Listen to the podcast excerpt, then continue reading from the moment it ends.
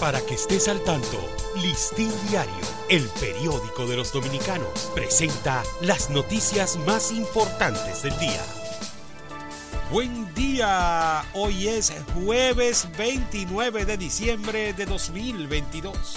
El gobierno hace gestiones para que lleguen al país vacunas contra el cólera. Sin embargo, no hay una fecha específica de cuándo puedan estar en el país, informó el Ministerio de Salud Pública.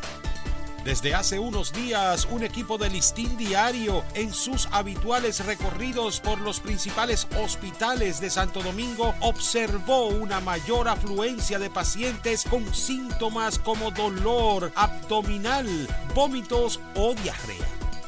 Algunas boticas o farmacias del pueblo ubicadas en el Gran Santo Domingo se ven arropadas de clientes en medio de una creciente escasez de medicamentos para combatir las afecciones respiratorias.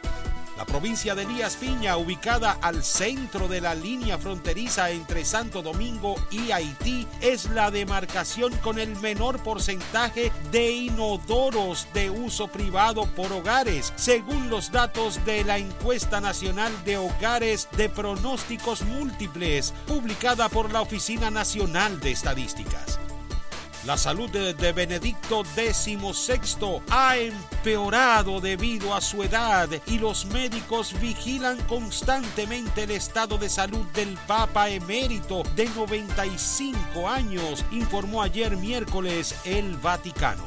Para ampliar esta y otras noticias, acceda a listindiario.com. Para Listín Diario, soy Dani León. Para que estés al tanto, Listín Diario, el periódico de los dominicanos, presentó las noticias más importantes del día.